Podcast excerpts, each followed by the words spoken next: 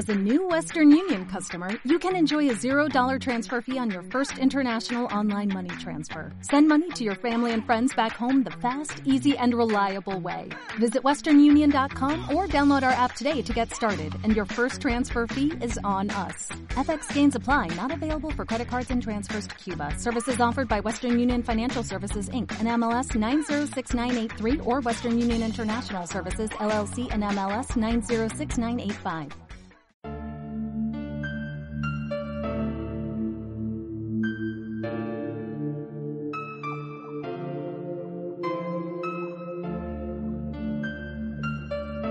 Hola, soy Jesús, muchísimas gracias por escucharme y bienvenido, bienvenida a un nuevo episodio del podcast XYZ.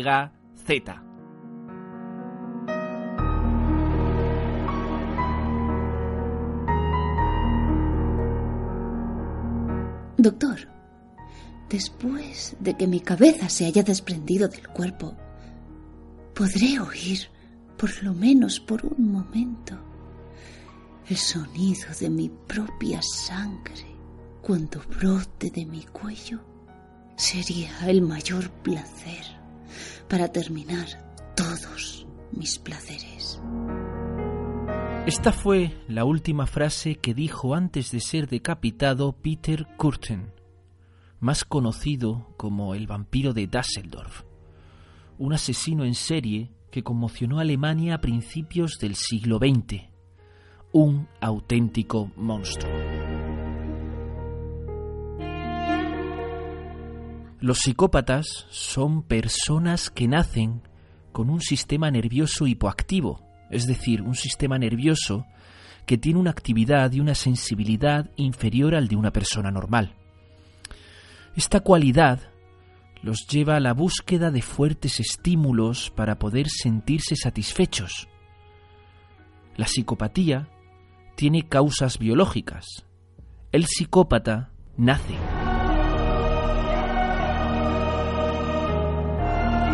Sin embargo, no todos los psicópatas son asesinos en serie. El psicópata tiende a violar las normas sociales porque acarrea un grave trastorno mental. Pero el asesino en serie tiene además una socialización deficiente provocada por una infancia disfuncional. Esto le lleva a buscar el dolor ajeno como forma de sentirse importante o como forma de vengarse el asesino en serie se hace.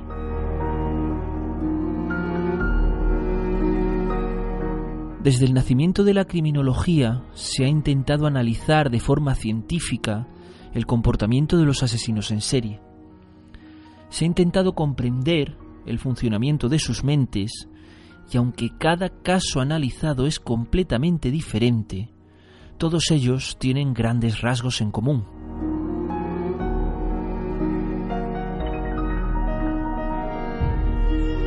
En el episodio de hoy del podcast XYZ te invito a venir conmigo a un viaje a las profundidades más oscuras de la mente humana.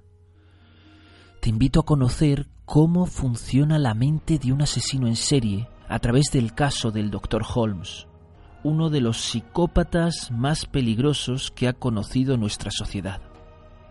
¿Te atreves a venir? Bienvenido.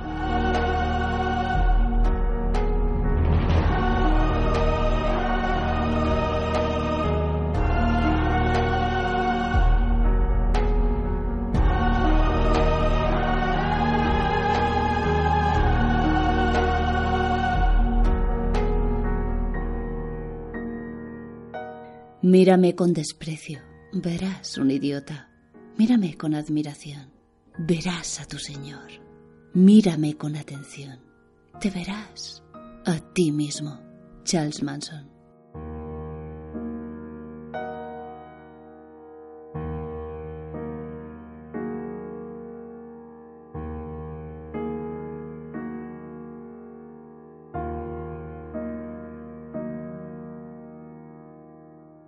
Se considera un asesino como asesino en serie cuando ha matado al menos a tres personas. Los crímenes, además, siempre se cometen con un tiempo de descanso entre cada uno de ellos, un tiempo de enfriamiento. Por algún oscuro motivo, la mente del asesino en serie siempre necesita un tiempo para disfrutar y para recuperarse después de cada asesinato.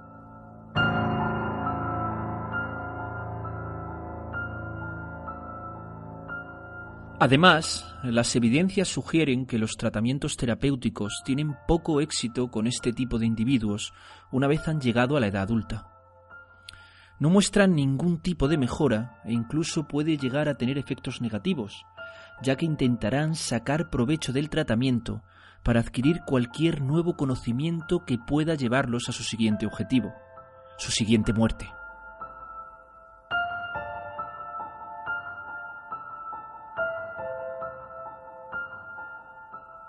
Los crímenes cometidos suelen tener su origen en desajustes psicológicos de la juventud del asesino.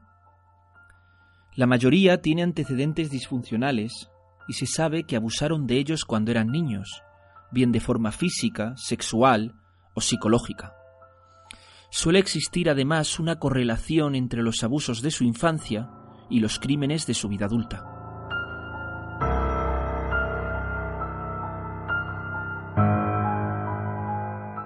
Cada asesinato es un ritual y cada asesino en serie tiene su firma personal.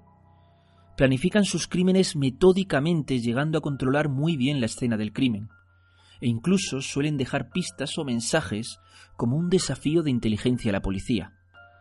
Normalmente conocen bien la ciencia forense o la medicina y gracias a esto pueden cubrir mejor sus huellas.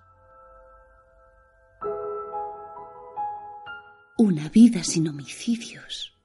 Es para mí como una vida sin alimentos para ustedes. Imaginen el hambre que tendrían. El asesino del ajedrez. El psicópata no suele tener relación ninguna con las víctimas. Puede parecer que los crímenes ocurren al azar. Las víctimas, más que un valor personal, tienen un valor simbólico. No es importante el quién, sino el cómo. En la mente del asesino, el crimen es una representación vengativa de la frustración de su niñez. Por lo común, suelen buscar personas vulnerables o débiles físicamente, a las que engañan con estratagemas para cumplir sus objetivos.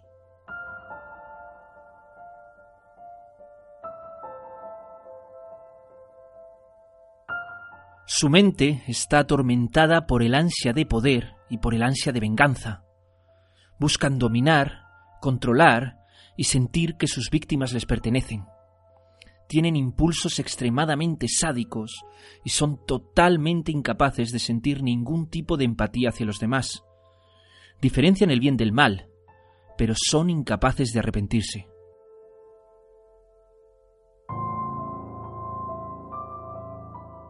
Y sin embargo, suelen ser personas simpáticas, personas agradables, e incluso habitualmente personas muy atrayentes. No necesitan mantener ningún tipo de relación afectiva, pero tienen una inteligencia brillante y aprenden muy bien a simular afecto cuando les es conveniente. Llegan a tener amigos y amantes y muy a menudo llegan a tener hasta familia e hijos.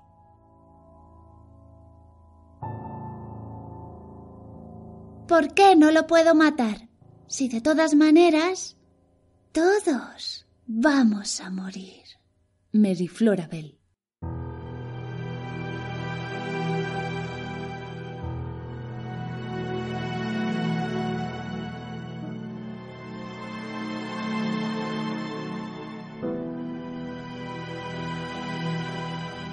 Los asesinatos en serie se suelen considerar una enfermedad social contemporánea, del último par de siglos como mucho. Algo muy actual, pero para nada es así. Hay muchos casos a lo largo de toda la historia de la humanidad. Ahora, sin embargo, lo que ocurre es que son más evidentes, gracias a que vivimos en una sociedad mucho mejor protegida y en una sociedad mucho más mediática.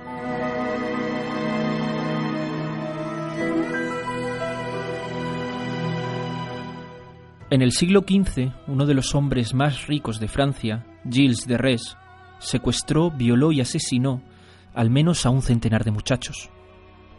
En el año 1610, la aristócrata húngara Elizabeth Bathory fue arrestada y acusada de asesinar y torturar a más de 600 jovencitas.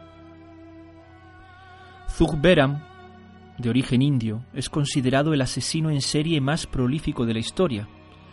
Se estima que asesinó a 931 personas por estrangulación entre el año 1790 y el año 1840. Jack el Destripador es probablemente el asesino en serie más famoso de la historia. Destripó a entre cuatro y seis prostitutas en Londres en el año 1888.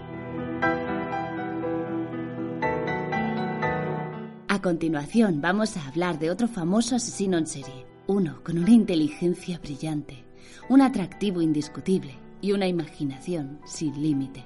Vamos a hablar del Dr. Holmes, quien muy probablemente sea uno de los seres humanos más crueles de la historia reciente, uno de los individuos más despreciables de nuestra especie.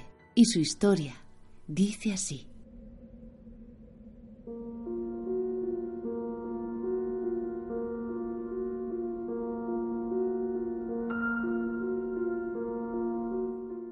Verás, me llamo Henry Howard Holmes, aunque todo el mundo me conoce como el Dr. Holmes.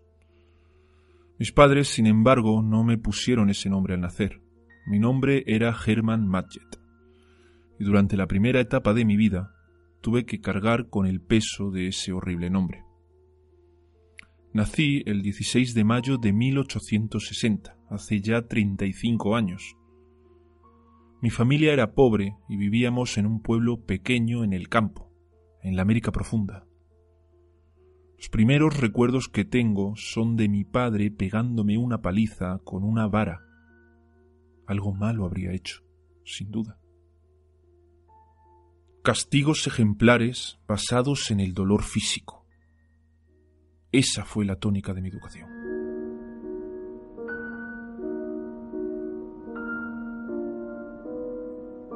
No pienses que aquellas palizas causaron un efecto negativo en mí. Yo era capaz de refugiarme en mi mundo de fantasía. Y mi mente es tan fuerte que apenas sentía el dolor. En el colegio sacaba muy buenas notas y la verdad me aburría un poco. No tenía amigos, pero tampoco los necesitaba. Sí quiero decir que en estos años aprendí algo muy importante las personas que tienen dinero son mejores que las que no lo tienen, porque el dinero da poder, y una persona con poder está por encima del resto, y no tiene que responder ante nadie.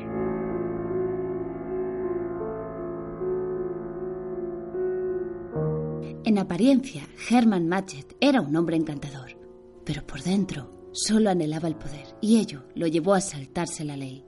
Sus primeros quebrantos de la ley fueron simples estafas.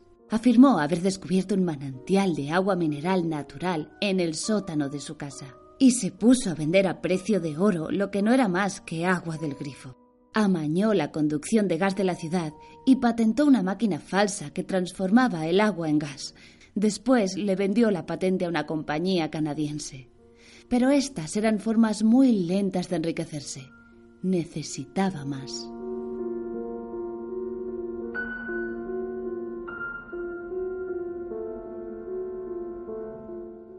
Con 25 años de edad, hace 10, decidí abandonar a mi esposa y marcharme a Chicago.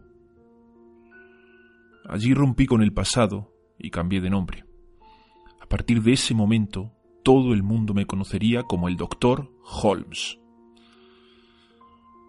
Conocí a la señora Holden, una viuda adinerada que era dueña de una farmacia. Me fue muy fácil ganarme su confianza para trabajar en su farmacia y pronto me convertí en su confidente y en su amante.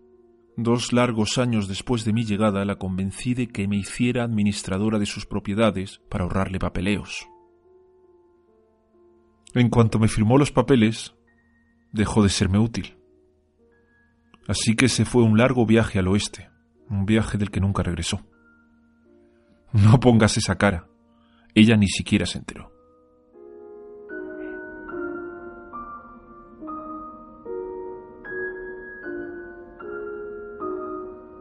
Y así de fácil lo conseguí. Ya tenía mi primer negocio, la farmacia. ¿Qué te parece? aunque había invertido mucho tiempo en conseguirla, daba grandes beneficios. Pero sí, obviamente yo quería más. Compré el solar que había justo frente a mi comercio y empecé a ahorrar dinero para hacer una gran obra, un gran hotel. En pocos años, Chicago acogería la exposición internacional y un hotel me brindaría la oportunidad ideal para enriquecerme con facilidad.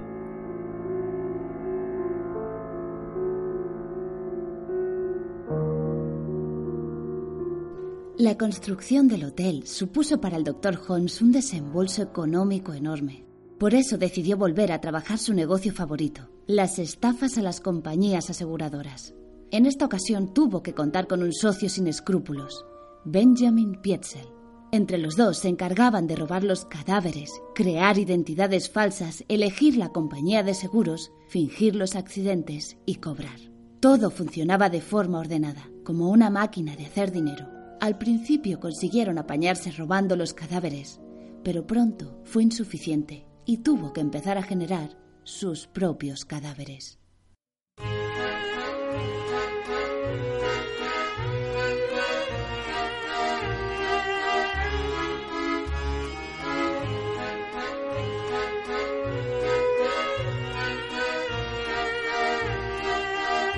Me costó mucho esfuerzo económico, no te lo puedes ni imaginar. Pero gracias a unos lucrativos negocios que cerré con mi socio Benjamin, pude conseguir el dinero y pude construir el hotel. El castillo Holmes. Era precioso, una auténtica obra maestra para conseguir dinero, para conseguir poder. En las obras trabajaron diferentes empresas de construcción, de tal forma que ninguna de ellas conocía exactamente los planos del edificio. Solo yo conocía con exactitud lo que había dentro. Corría el año 1892, hace solo tres años, y la fiesta estaba a punto de comenzar.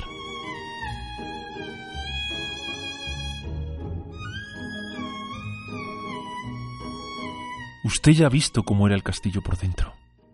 Pasadizos secretos que permitían llegar de una habitación a otra sin ser visto. Puertas falsas que conducían a cámaras privadas insonorizadas trampillas directas al sótano para poder deshacerme con facilidad de cualquier desperdicio, y mirillas para espiar lo que hacían los ocupantes de mi hotel.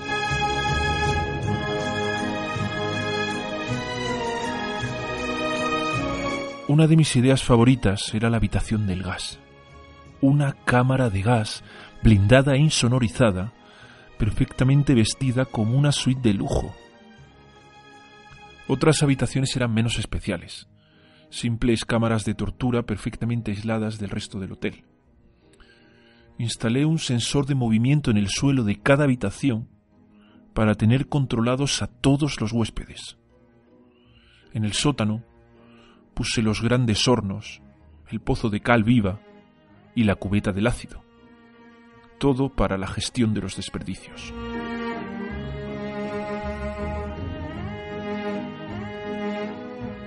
El sistema de Holmes era tan sencillo como escalofriante.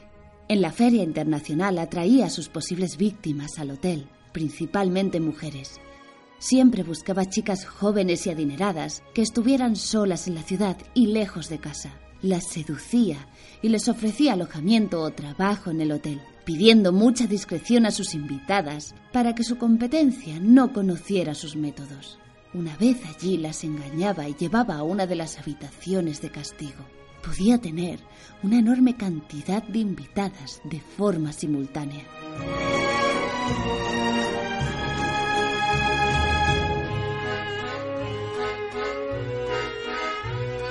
Cada habitación envenenaba, torturaba, caseaba o asfixiaba a su víctima hasta llevarla a un estado cercano a la muerte. Y en ese momento la obligaba a traspasarle todo el dinero que pudiera a cambio de su vida.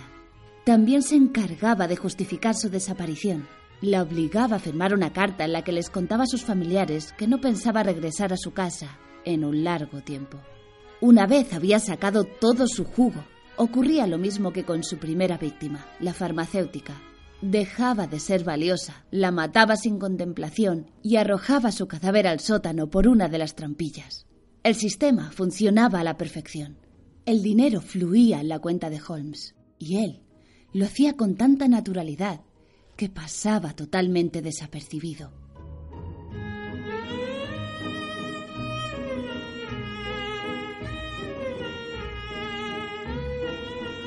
Durante el precioso siguiente año, el castillo estuvo funcionando a pleno rendimiento.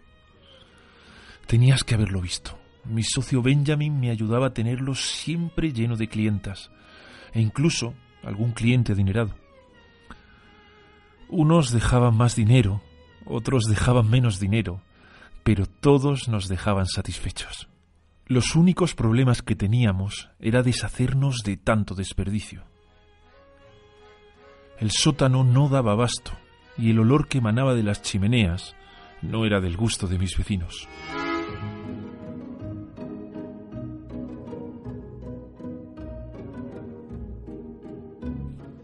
La solución fue sencilla. Los cuerpos que no nos daba tiempo disolver, los descuartizábamos y los mezclábamos con restos de animales. Después los llevábamos al vertedero como si fueran desperdicios de un matadero. Una vez incluso nos paró un policía y revisó el baúl que estaba lleno de trozos de carne. Estaba todo tan troceado que no percibió nada raro, y el olor a carne podrida le hizo alejarse rápidamente de nosotros.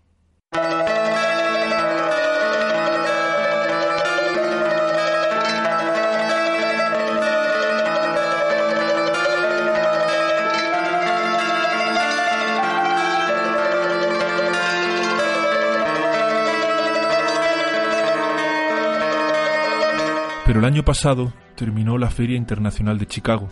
La gente dejó de venir a la ciudad y comprendí que era el fin de mi obra maestra. Decidí asegurar el castillo Holmes a nombre de mi socio Benjamin y después prenderle fuego para cobrar el seguro. Mi error fue creer que el edificio ardería hasta los cimientos y la estructura aguantó el incendio.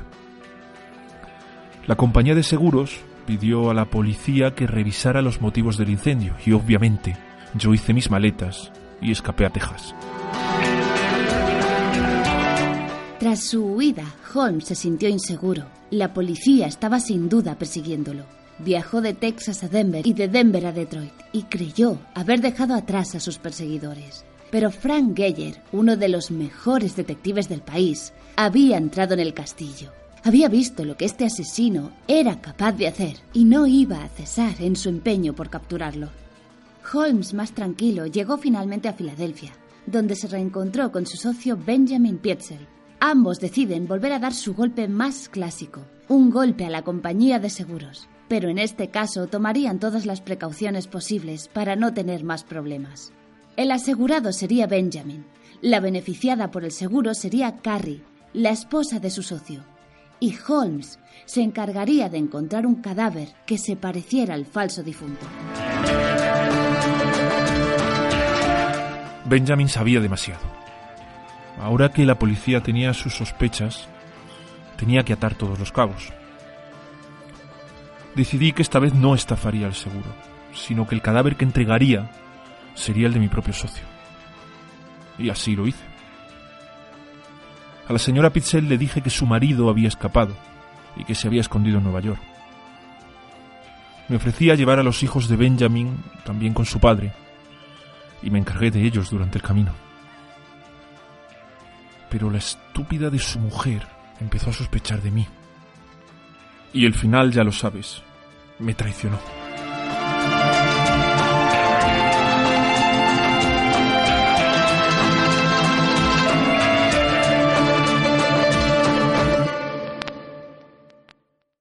El detective Frank Geyer consiguió testimonios de antiguos colaboradores de Holmes y lo persiguió como un sabueso por todo el país.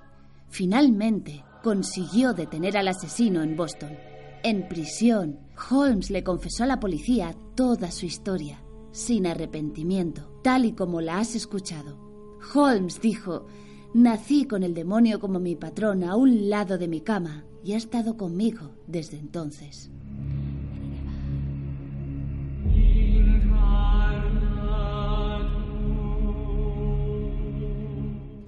H.H. H. Holmes fue declarado culpable del asesinato de Benjamin Pietzel y sus hijos, además de sospechoso de 26 asesinatos más sin resolver.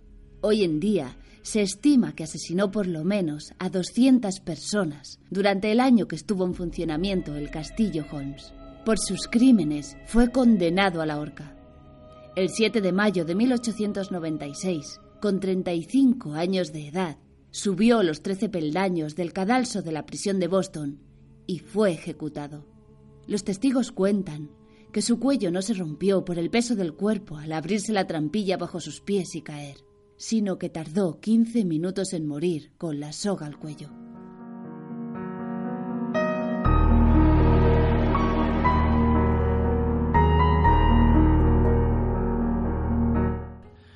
El doctor Holmes es el primer caso registrado de asesino en serie en Estados Unidos. Él representa en la sociedad estadounidense el mismo papel que Jack el Destripador representa en la sociedad de Inglaterra. Da a conocer al gran público el horror del asesino en la sociedad moderna.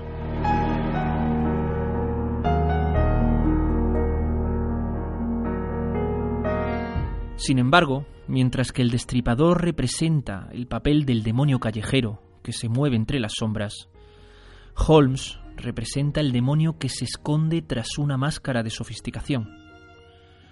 Holmes vivió asesinando durante años, mientras que sus vecinos lo consideraban un educado y muy respetado médico que regentaba una farmacia y una casa de huéspedes. Holmes es el demonio que vive al lado de tu casa, un maestro del asesinato y la ocultación.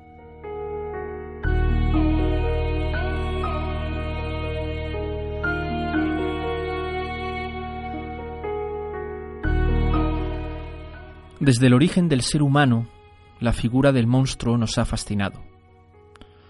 Vampiros, espectros y hombres lobo han encarnado durante siglos los miedos más profundos de los hombres y las mujeres.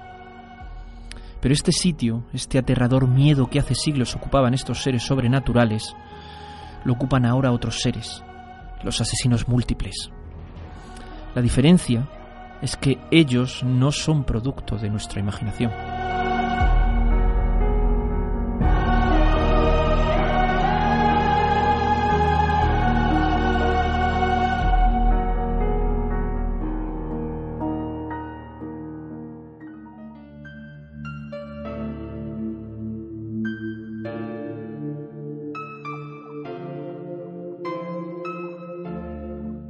Habéis escuchado el podcast de hoy de XYZ del Dr. Holmes.